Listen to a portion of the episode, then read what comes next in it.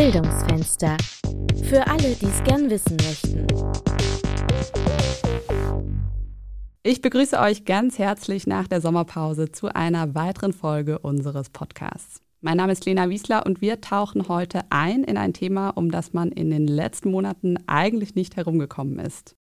Der Chatbot ChatGPT ist seit November 2022 öffentlich zugänglich und hat auch im Hochschulumfeld einige Fragen aufgeworfen. Wir wollen uns heute ganz konkret anschauen, was ChatGPT in der Hochschullehre leisten kann und was nicht. Dafür habe ich mir einen Gast eingeladen, der seit 2011 an der Hochschule Bonn-Rhein-Sieg forscht und lehrt. Herzlich willkommen, Herr Dr. Dariusz Daniel Vasiri. Ja, hallo, vielen Dank für die Einladung. Sehr gerne. Herr Vasiri, Sie sind im Fachbereich Wirtschaftswissenschaften Forschungsgruppenleiter für KI-basierte Systeme und Mitgründer des Startups Vago Solutions, das sich ebenfalls auf die Entwicklung KI-basierter Systeme spezialisiert hat. Was fasziniert Sie denn so am Thema künstliche Intelligenz? Ja, das ist eine spannende Frage, was einen da fasziniert tatsächlich, weil rein technologisch gesehen, wenn man sich mit dem Thema länger beschäftigt, ist das so jetzt gar nicht so viel Neues. Spannend ist allerdings an dem Thema, dass uns KI immer weiter antreibt, Dinge zu entwickeln, die dann doch die menschliche Kompetenz kopiert oder mhm. imitiert. Und das geht ja seit den 50er Jahren so. Und äh, da sind wir jetzt an einem Punkt angekommen, wo wir tatsächlich so die Komplexität der menschlichen Sprache ziemlich gut und präzise imitieren können. Und das ist dann schon doch faszinierend, was das alles auslöst in der Gesellschaft tatsächlich. Mhm, was da alles passieren kann. Da wollen mhm. wir auch gleich noch ein bisschen weiter drüber sprechen. Ganz konkret soll es heute um ChatGPT gehen und natürlich damit auch um die Technologie, die dahinter steckt. Könnten Sie kurz erläutern, was genau ChatGPT ist? Ja, gerne. ChatGPT an sich ist erstmal nur ein Softwareprogramm, also nur in Anführungszeichen. Es ist eine grafische Benutzeroberfläche, über die man Prompts, also Eingaben tätigen kann und dann, und das ist das eigentlich Interessante, ein großes Sprachmodell im Hintergrund mhm. triggert. Und über diese Prompts, über diese Eingaben wird dann im großen Sprachmodell versucht, vorherzusagen, welche Wörter denn eigentlich dort dann äh, als Antwort generiert werden sollen. Und ähm, das ist im Endeffekt die eigentliche Technologie, über die wir dann auch sprechen, weil ChatGPT, da gibt es ganz viele Alternativen inzwischen zu. Also zu ChatGPT gibt es unzählig viele Alternativen, die auch alle auf dieser Technologie der großen mhm. Sprachmodelle basieren. Genau, aber ChatGPT ist die das bekannteste war aktuell. tatsächlich der erste, wenn man so möchte, der Pionier und ja. äh, über den auch gerade sehr intensiv gesprochen wird, ja. Mhm. Mit welchen Daten wird denn ChatGPT gefüttert?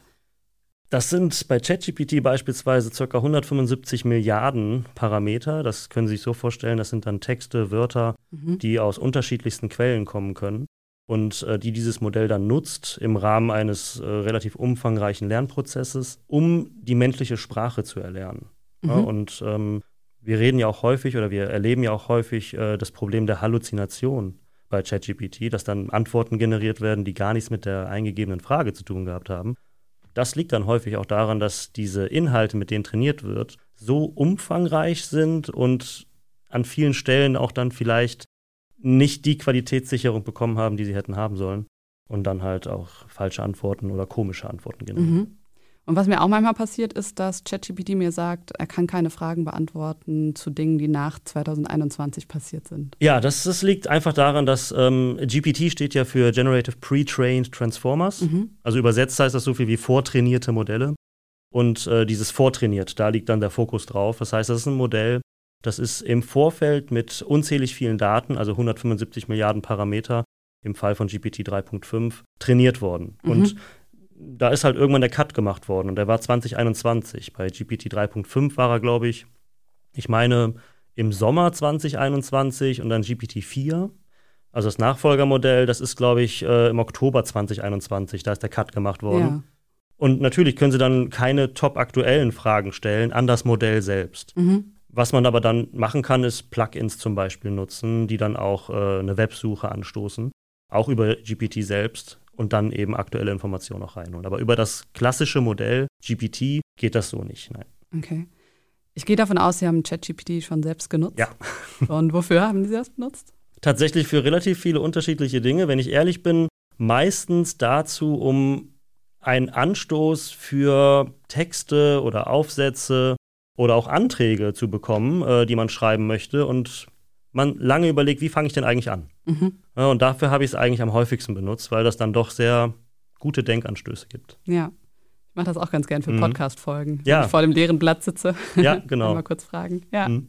Wir wollen heute über ähm, ja, ChatGPT in der Hochschullehre sprechen und erstmal über die positiven Seiten. Wo sehen Sie denn die Potenziale von ChatGPT, gerade im Kontext Hochschule? Ja, also gerade im Kontext Hochschule glaube ich, dass äh, diese Technologie dazu beitragen kann, die Interaktion mit Lehre oder mit Lehrmaterialien noch mal spannender auch zu gestalten und abwechslungsreicher zu gestalten. Ich meine, wir kennen das, wenn wir uns mit Lehrmaterialien befassen, als Studenten ja, zum Beispiel, dann lesen wir die Bücher, wir lesen die Skripte und lernen das dann entweder auswendig oder im besten Fall verstehen was. Mhm. Aber eine wirkliche Interaktion ist es nicht. Es ist sehr einseitig.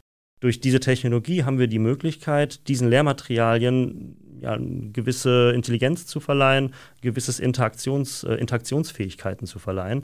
Und das macht es dann wiederum spannend, wenn ich das Skript meines Dozenten gezielt befragen kann zu Mhm. bestimmten Informationen oder mal darum bitten kann, erzeug mir doch mal eine Übungsaufgabe zu dem und dem Themenkomplex, so dass ich versuchen kann, Transferwissen zu generieren über Mhm. das Thema. Und da sehe ich große Potenziale drin, dass wir das äh, für uns nutzbar machen können. Haben Sie das schon umgesetzt? Also können Ihre Studierenden schon ihr Skript Fragen stellen? Tatsächlich seit diesem Semester ja. Ja? Also die Prüfungsphase ist ja jetzt mehr oder weniger vorbei. Aber die Studierenden aus dem letzten Semester, die hatten jetzt erstmalig äh, Prototypen von uns im Einsatz. Wir nennen die gerade erstmal einfach KI-Tutoren. Mhm.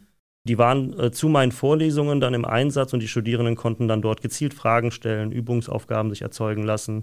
Und wir sehen aus den Logdateien auch, das wurde ziemlich gut eingesetzt. Also Mhm. da sind sehr, sehr viele Anfragen gewesen. Ich brauche noch Feedback von den Studierenden, ob es denn wirklich auch hilfreich war. Ja, das ist natürlich auch wichtig.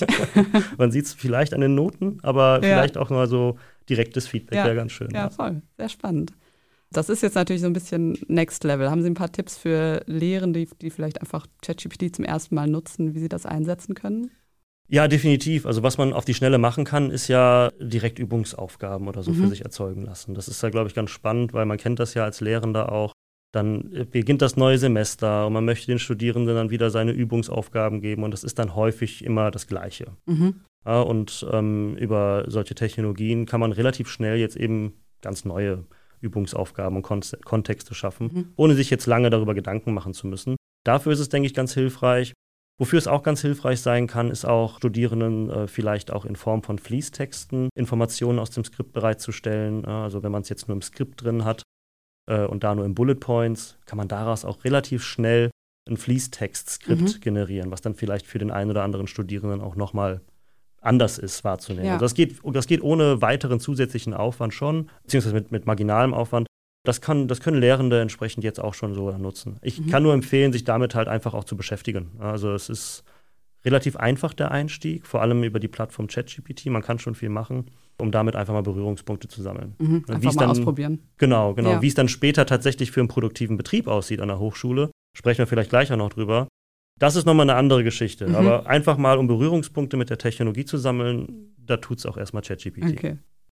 Ich habe äh, eine Studie gelesen von der Hochschule Darmstadt, äh, nämlich zur Nutzung von KI-Tools im Studium. Also die haben Studierende befragt in ganz Deutschland und von über 6000 befragten Studierenden haben 50 Prozent angegeben, ChatGPT schon einmal genutzt zu haben. Haben Sie da auch, also Sie haben jetzt vorhin gesagt, äh, Sie brauchen noch Feedback von Ihren Studierenden. Haben Sie da schon mal gefragt, wie Sie das äh, nutzen, ob Sie das schon auch im Studium genutzt haben? Tatsächlich brauchte ich die Frage gar nicht stellen, weil äh, die Studierenden von selbst äh, auf mich zumindest bei den Modulen zugekommen sind, wo auch Hausarbeiten geschrieben werden müssen. Mhm.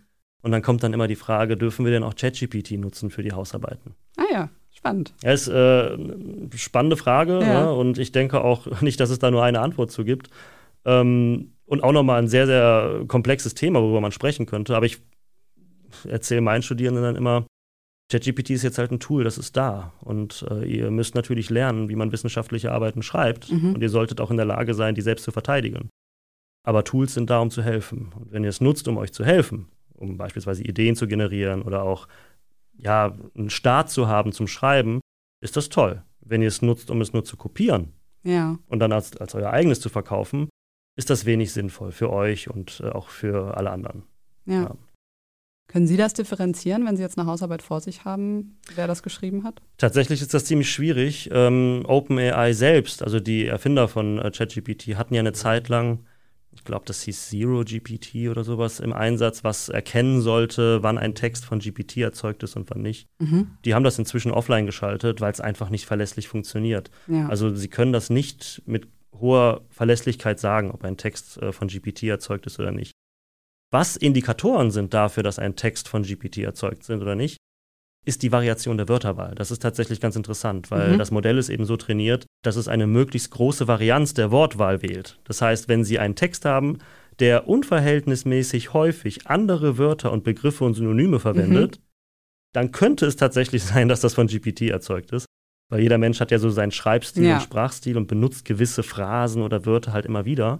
Das macht GPT so halt nicht. Okay, das heißt auch, wenn man den Schreibstil von Studierenden schon kennt, kann man da auch ganz gut den Unterschied sehen. Ja, das erfordert dann aber auch nochmal eine ganz andere, ja, einen ganz anderen Aufwand seitens der Dozenten, mhm. ja, die ja, Schreibstile klar. der Studierenden kennenzulernen. Das kann ich jetzt so auch nicht behaupten, ja. dass ich die kenne. Ja, ja, voll. Ich habe auch mit ChatGPT heute interagiert und habe gefragt, äh, warum es sich eigentlich Quellen ausdenkt. Und die erste Antwort war kreatives Schreiben hat geschrieben, manchmal füge ich meinen Antworten fiktive Quellenangaben oder Informationen hinzu, um den Text interessanter oder informativer zu gestalten. Das ist natürlich irgendwie gar nichts für den mhm. Wissenschaftsbetrieb.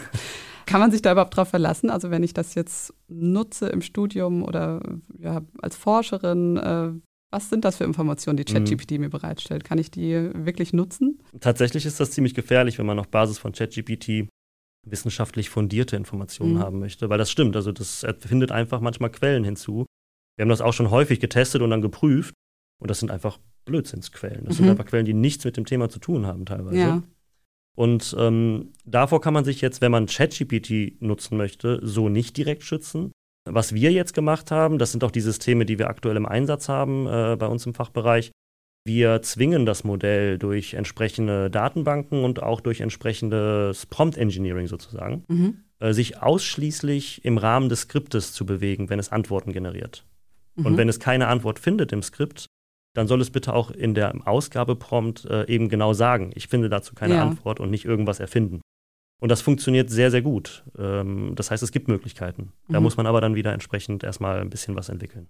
Okay, muss man das Know-how für haben, ja. um die Grenzen ziehen zu können, ja. ja. Muss aber dann auch bedeuten im Umkehrschluss, dass wenn man jetzt ChatGPT schnell einsetzen möchte in der Lehre, man als Dozent oder Lehrender da schon einen Qualitätscheck machen muss. Mhm. Sie hatten vorhin gesagt, es gibt auch verschiedene Sprachmodelle. Gibt es da auch schon welche, die reale Quellenangaben machen können? Ja, die gibt es auch. Es gibt äh, neben ChatGPT Oh, die fallen mir jetzt nicht alle ein, die Namen, aber es gibt sowas wie Jasper Chat oder auch äh, weitere, die muss man nur mal googeln. Mhm. Da gibt es tatsächlich auch diejenigen Tools, die dann wirklich versuchen, echte Quellen anzufügen. Ja. Das sind dann häufig eben ganz andere Softwaresysteme, die aber auch auf dem GPT-Modell basieren. Das mhm. geht. Das heißt eigentlich nur noch eine Frage der Zeit, bis, ja, bis das Fall. richtig gut funktioniert mit den Quellenangaben auch. Ja, das, das definitiv. Es geht heute schon. Ne? Also mhm. man kann das heute schon gut nutzen. Ähm, das Problem der Halluzination bleibt halt trotzdem da. Also das Modell ist sehr groß. Das sind eben, wie gesagt, diese 175 Milliarden Parameter. Das kriegt man damit auch nicht überwunden. Man mhm. muss also immer noch mal prüfen. Also ich würde keiner KI einfach 100% blind vertrauen, wenn es mir zu einem wissenschaftlichen Text irgendwelche Quellen ausgibt. Ja. Ja. Okay. Wie könnten denn Lehrende sicherstellen, dass Studierende das, was sie lernen, die erlernten Konzepte auch wirklich verstehen und nicht nur Sachen von ChatGPT kopieren. Also Sie hatten mhm. schon gesagt, die Studierenden fragen auch, dürfen wir das nutzen, aber wie, mhm. wie geht man damit um? Was kann man da machen? Ja, das ist wirklich eine äh, interessante Frage, die uns selber auch umtreibt, mhm. weil klar, man kann jetzt sagen, na gut, die Studierenden haben vorher ja auch das Skript gehabt und haben Google gehabt und haben vielleicht auch einfach nur versucht, irgendwelche Dinge auswendig zu lernen für die mhm. Klausur. Das heißt, so hat sich nicht unbedingt was geändert vielleicht, weil jetzt ist ChatGPT da, das ist halt ein Tool, ne, was es halt noch einfacher macht, Dinge vielleicht einfach zu lesen oder zu erzeugen. Ähm, aber ob der Student das jetzt auswendig lernt oder nicht, liegt am Ende ja dann doch im Ermessen des Studenten. Mhm. Was als Dozent vielleicht wichtig wäre, ist, ähm, sich gezielt zu überlegen, wie kann ich diese Technologie in meine Lehrveranstaltungen ein, einbinden, integrieren. Und äh, das versuchen wir inzwischen ja auch mehr und mehr durch diese KI-Tutoren zum Beispiel. Wir werden auch in den nächsten Semestern vermehrt unsere Vorlesungen so anpassen, dass an gewissen in, äh, Inhalten oder Zeitpunkten der Vorlesung die Studenten, die Studenten auch gezwungen werden äh, oder gefördert werden, äh, GPT auch zu benutzen, ja? ne, um mhm. bestimmte Aufgaben innerhalb der Vorlesung auch zu lösen. Ja. Und dann aber auch mit dem Dozenten gemeinsam diese Lösungen von GPT auch zu bewerten, zu evaluieren, zu hinterfragen. Mhm. Ja, ich glaube, das ist schon ganz wichtig, denn das Tool ist jetzt da und man wird es sowieso nicht vermeiden können, dass Studierende das nutzen, auch in der Schule, Schüler. Man muss eher sich überlegen, wie kriegt man da einen guten Umgang hin und kriegt das integriert in die eigenen Lehrkonzepte. Ja. Und da würde ich schon noch sagen, sind viele Lehrkonzepte vielleicht doch veraltet. Mhm. Vor allem jetzt, ich meine, das Thema ist noch nicht alt, aber es ist, glaube ich, der Zeitpunkt, jetzt Ja. zu überlegen, wie kann man das anpassen. Sind schriftliche Hausarbeiten und Abschlussarbeiten noch was, was man machen kann? Sehr, sehr spannendes Thema auch, wo man, glaube ich, viel philosophisch auch drüber reden kann. Ich diskutiere da häufig mit Kollegen drüber, vor allem aus meiner Forschungsgruppe auch, Mhm. ob wir nicht langsam, ob wir nicht gerade jetzt so an einem Punkt sind, wo wir erleben, dass die Kompetenz wissenschaftlichen Arbeitens vielleicht gar nicht mehr so lange darin liegt, tolle Texte formulieren zu können. Mhm. Vielleicht ist das gar nicht mehr der Punkt, dass ich Ja. jetzt sagen kann, ich habe einen Bachelor und kann eben tolle Texte generieren. Vielleicht erleben wir gerade, dass dadurch, dass unsere komplexe Sprache jetzt einfach imitiert werden kann von der KI, Wissenschaft viel mehr darauf fokussieren müsste, gute Forschungsdesigns zu entwickeln, sich mit der Erhebung von Daten, die zuverlässig sind, zu beschäftigen Mhm. sich eben mit der Auswertung von Daten intensiver auseinanderzusetzen, die in einem validen Verfahren, in einem reliablen Verfahren eben zu Erkenntnissen kommen. Vielleicht ist das etwas, wo wir viel mehr Fokus drauf legen müssen, als einfach nur Texte zu generieren, weil das nimmt uns tatsächlich die KI jetzt ab. Mhm. Und das ist auch etwas, was wir vielleicht in Hausarbeiten viel mehr einfordern müssen.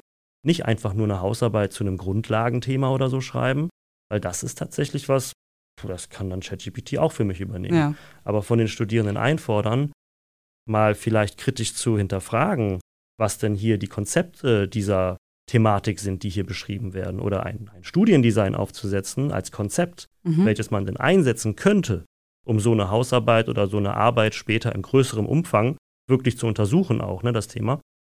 Vielleicht muss da der, der, der Fokus drauf liegen in Zukunft. Ich habe da keine, keine finale Antwort für mich. Ja. Ne?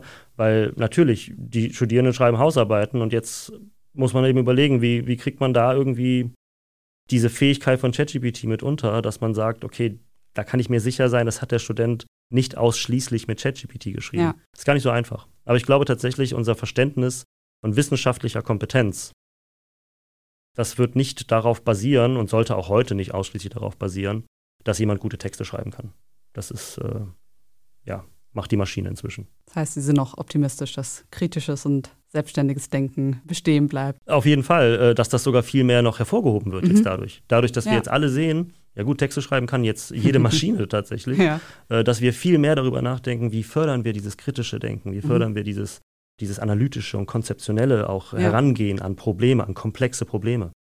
Das, das erhoffe ich mir dadurch, dass das jetzt viel stärker Einzug erhält Ja. in solche Leistungen auch. Sie hat gerade gesagt, in Ihrer Forschungsgruppe wird das auch diskutiert, das Thema ja generell an den Hochschulen, Mhm. seit ChatGPT veröffentlicht wurde. Haben Sie denn das Gefühl, Hochschulen finden da einen guten Umgang mit neuen Technologien, also wie jetzt ChatGPT? Sind die Hochschulen dafür vorbereitet? Ja, vorbereitet. Also ich denke, ein, ein, ein Umgang erstmal damit ja.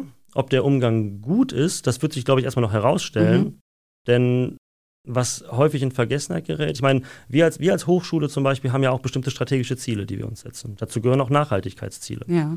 Was jetzt kein guter Umgang mit dieser Technologie wäre, wäre allen Studierenden halt, ähm, oder die Studierenden darin zu fördern, ChatGPT mehr zu nutzen und ChatGPT halt äh, immer weiter zu prompten und äh, Texte zu generieren, weil das ist nicht nachhaltig. Also man muss verstehen, dass jeder Prompt, den ich in ChatGPT eingebe, ziemlich viel Energie verschwendet Mhm. oder aufbringt.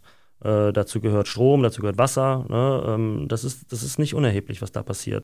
Mal so als äh, Kennzahl, alleine das Training des GPT-Modells, was wir in ChatGPT nutzen können, Ja. Hat Strom verbraucht in einer Größenordnung der Stadt Oldenburg über ein ganzes Jahr. Und die Stadt Mhm. Oldenburg hat 170.000 Einwohner. Ja, das heißt, nur um das Modell zu trainieren, wurde Strom in der, in der Größenordnung verbraucht. Mhm. Jeder Prompt, den ich abschicke mit ca. 200 Wörtern, verbraucht mehrere, äh, ah, ich kenne die Einheit nicht mehr, aber mehrere Wattstunden auch, ich weiß jetzt gerade nicht, welche Größeneinheit da ist, äh, an Strom, Mhm. die nicht unerheblich ist. Das heißt, was wir brauchen als Hochschule für einen guten Umgang mit dieser Technologie, ist gar nicht die Frage, wie setze ich ChatGPT ein, sondern wie setze ich generative Sprachmodelle ein, weil da gibt es eine ganze Mhm. Reihe weiterer. Ne, GPT ist nur eins davon. Und da gibt es viele kleinere Modelle auch, viele Modelle, die auch selbst gehostet werden können, die selbst sozusagen an der Hochschule betrieben werden können, die vielleicht für unsere Zwecke auch schon ausreichen und nur einen Bruchteil der Energie verschwenden oder aufwenden wie ein GPT. Mhm. Denn GPT hat einfach das Größte gebaut, was möglich war. Und Mhm. das ist sicherlich, ähm, ja, wie sagt man so schön, für viele Fälle mit Kanonen auf Spatzen schießen. Also Ja. das ist äh, nicht immer ganz sinnvoll. Haben Sie das Gefühl, das Thema Nachhaltigkeit ist denn gerade präsent? Nein, tatsächlich nicht. Also tatsächlich habe ich immer noch das Gefühl, wir sind alle in dieser Euphorie-Bubble, Ja. die langsam abschwacht. Mhm. Äh, da bin ich auch froh drum, dass Mhm. jetzt langsam so mehr die Frage kommt, wo ist denn der eigentliche Benefit davon, Ja. der eigentliche Nutzen. Aber so diese Frage nach der Nachhaltigkeit, die ist zwar bekannt, aber wird kaum irgendwie diskutiert. Also ich würde sehr stark davon abraten, beispielsweise jetzt GPT zu nutzen für Ja. Hochschulzwecke. Das braucht man nicht. Das ist auch nicht sinnvoll. Mhm. Sind Sie denn an der Hochschule hier auch viel mit Menschen in Kontakt? Wissen Sie, wie da, wie da der Austausch stattfindet, was da die Themen sind? Ähm, also klar, in unserer Forschungsgruppe sind wir sehr technisch unterwegs, aber ich weiß auch, dass es viele Gruppen gibt, äh, die sich auch auf konzeptioneller Ebene genau mit dem Thema beschäftigen, wie binden wir diese Technologie in die Hochschullehre ein. Mhm. Direkt bin ich da jetzt nicht so stark im Austausch, aber ich bekomme die Diskussion teilweise mit, auch hochschulübergreifend teilweise, was da passiert. Und ähm, das ist erstmal schon mal gut, das ist erstmal schon mal positiv, denn diese Technologie hat ja auch bestimmte Wettbewerbsvorteile, die man ja nicht außer Acht lassen darf. Und Mhm.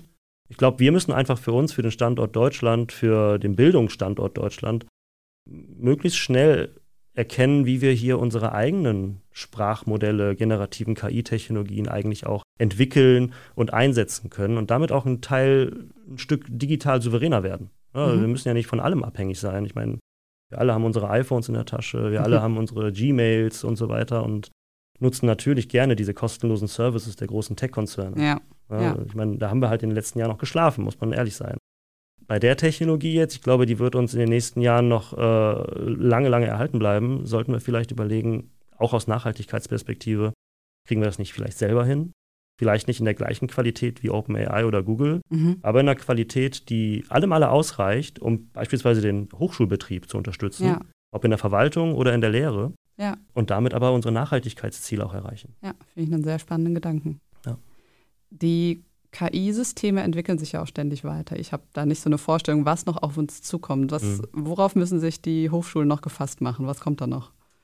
Ja, also GPT, also OpenAI hat jetzt äh, vor ein paar Tagen war das, glaube ich, äh, das Patent für GPT-5 angemeldet. Mhm.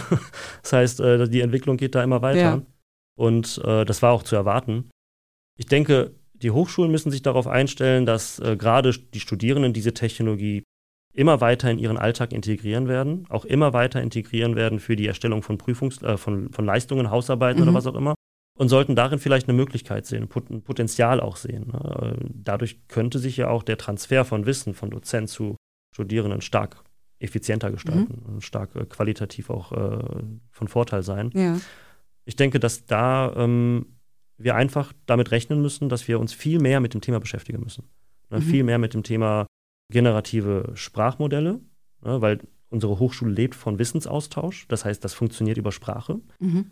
Und da sollten wir äh, zügig viel mehr uns mit dem Thema beschäftigen. Mhm. Was ist denn so Ihr Gesamtfazit zum Thema ChatGPT an der Hochschule? Sehen Sie eher pessimistisch oder optimistisch in die Zukunft? Eher sehr optimistisch, Ja? muss ich sagen. Tatsächlich. Also, wenn man es richtig macht und äh, jetzt äh, die Augen öffnet und jetzt nicht zu stark auf äh, GPT und, und Google Bart und so Mhm. weiter, was es da alles gibt, fokussiert, sondern jetzt eben die Chance ergreift und hier Kompetenz und Expertise für unseren Standort, für unseren Standort Deutschland aufbaut. Und das können wir. Dann sehe ich da großes Potenzial und große Chancen drin. Deswegen bin ich eher optimistisch gestimmt, weil ich sehe das jetzt in meiner Forschungsgruppe, ich sehe das auch an den Themen, die ähm, Studierende als Abschlussarbeiten einreichen, äh, dass das Interesse groß ist und dass vor allem auch, wenn man in den Mittelstand guckt, dort auch das Interesse sehr, sehr groß ist an Technologien, die wir eben in Deutschland nutzen und betreiben können. Mhm. Ja, da gibt es gerade nicht viel, ja, aber das Interesse ist da. Und ich glaube, dass wir da als, gerade als Hochschule, als, als Wissensstandort durchaus die Kompetenz hier an der Hochschule haben und die Expertise, um da was zu generieren, da was zu Mhm. entwickeln da arbeiten wir täglich für und ähm, da bin ich sehr optimistisch.